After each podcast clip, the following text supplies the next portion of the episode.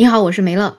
昨天才提到一个羊群效应啊，说到买房，特别是买新房的时候，好多房地产开发商真是把羊群效应这个道理用得淋漓尽致啊，所以导致很多人就是一拥而上的去买期房。那其实买期房是有很多风险的嘛。那第一个就是前段时间闹得纷纷扬扬的，就是烂尾楼的事儿。那第二个买期房的风险，其实就是你当时买房的时候，你看到的那些楼盘。都只是虚拟的，就是一个沙盘，跟你最终拿到手的房子其实很有可能是不一样的，所以经常会发生在交房的时候就有很多很多的纠纷呐，就是业主跟房地产开发商之间就是一直有不断的投诉啊，或者是起诉啊这样子的事情，所以很多人就说，哎呀，我下次买房的时候我就不买新房了，我要买二手房。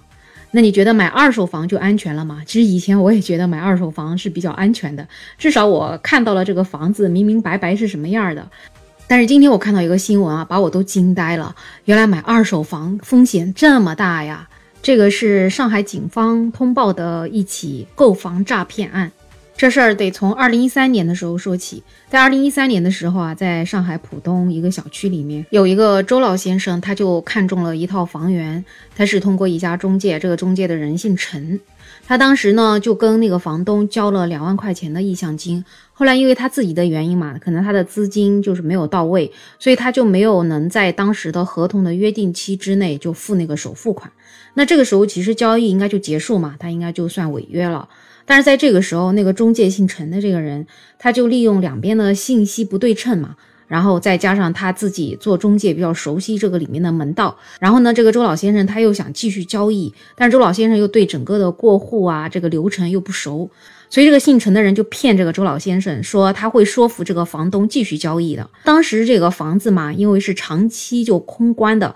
根本就没有人住，就一直骗这个周老先生，让他不断的付追加的定金，这样子就是说能够以原价保留住房源。因为那个时候这个房价是一直在涨的嘛，反正他就利用这个原因，就一直不断不断的收钱，而且在接下去的九年的时间里面，他就自己编了一个房屋产权人。然后用这个虚构的房屋产权人又去制作了假的房产证，还做了什么伪造的离婚材料，还有伪造的聊天记录，然后还有房东的银行卡，反正就是这么多的虚假材料，他就成功的骗到了周老先生的信任。这周老先生他就一直认为他的房屋是处在一个交易的过程当中，而且他也相信中介是一直在跟房东交流着。所以就这样子，前前后后在九年里面，周老先生一共向中介陈某伪造的房东指定的账户里面，陆陆续续的付了有一千零五十万的购房款。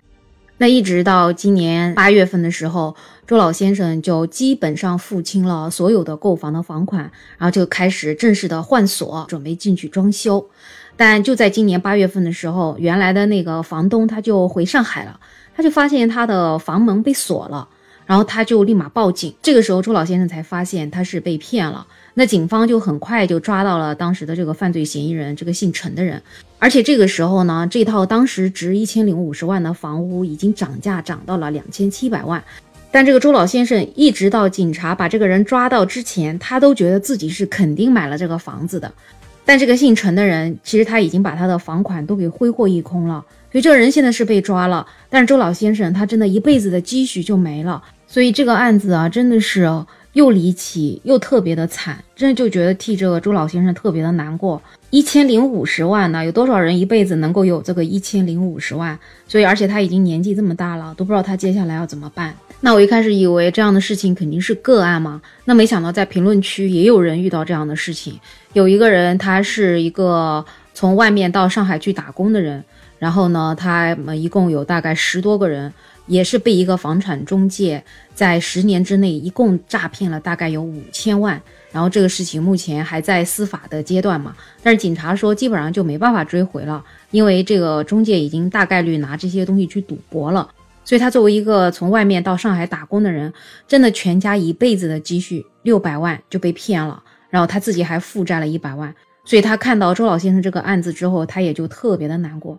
那我看到这些，我是真的没想到，怎么二手房买卖能够骗成这样呢？所以啊，这个我们人的一生，衣食住行，其中住就是房子这一块，真的是我们支出的一个大头啊。它基本上就是很多家庭一辈子的积蓄。所以，我们不管是买新的商品房还是买二手房，整个买房的过程中，我们真的一定要多长几个心眼儿，这样才能避免一些不必要的损失。那我因为有一些朋友，他们正好是做房产中介嘛，然后前不久我也帮我的妹妹正好去卖了一套房子，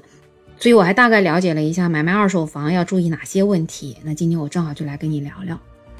首先呢，我们要了解一下你有没有购房资格，因为各个地方都有限购令嘛。所以你一定要了解清楚，你有这个购房资格之后，完了你再去买，不然的话，你还没有清楚有没有购房资格，完了你就把合同给签了，这个时候就可能算你违约了，到时候你还要付一个赔偿金。然后同时呢，你也要看一下自己有没有偿还贷款的这个能力或者资格，因为各个地方银行的这个政策是不一样的，所以你在买房之前一定要了解一下，你如果要买房，你的预算是多少，然后当地的银行对于你目前的这个状况，你的首付。要付多少，所以这个也是要了解清楚的。那这些了解清楚了，你就可以去看房了，对吧？那看房的时候，基本上有这种意向之后呢，你就一定要看一下这个房子是不是对方这个房东的，因为别出现了就是说是假的房产证或者怎么样。所以我们不光要看他的房产证的原件，看他的身份证，最好我们是要跟房东一起去房地产交易中心，去要当面核实一下这个房子是他的，完了你再去进行下一步的谈判。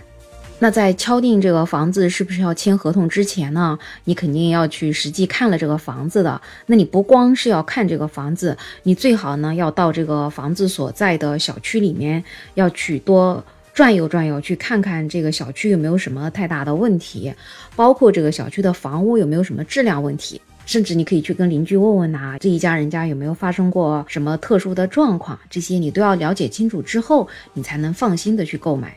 那基本上确定下来，你要买这个房子之后，那就是要跟房东当面要来签这个合同嘛。就记得一定要跟房东在一起，因为有的中介说他可以代替房东，这种千万不要去相信。只要是正规的中介公司，都是要求买卖双方一起到场的。那这个时候买卖双方到场之后，一定要当面把这个房价谈好，过户的时间也要谈好。那除了房价跟过户的时间，其实还有很重要的点，就是你要确定好他的户口是什么时候能够转出去，不然的话，你住进去了，你的户口转不进来，你给你的麻烦真的是很大很大的。那还有一个特别重要的，很多人会忽略的，就是你的学区的查询。因为我们很多时候买的可能是学区房嘛，那有些人说，哎，你在网上查一下就好了，这可千万不要相信，你还是最好是跟房东一起到教育局，他们有专门查询学区的地方，去把这个学区确认好了，你再去签这个合同。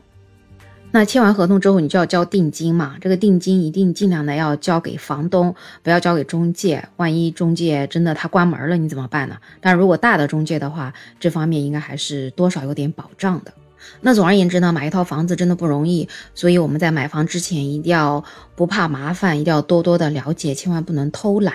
然后我们找中介嘛，尽量也要找比较正规的大的中介。虽然说大的中介里面也有一些工作人员可能不太有职业道德，但是总的来说肯定还是比那种小牌的中介要靠谱、放心的多嘛。所以也就是尽量的去能够多多的保障自己的利益。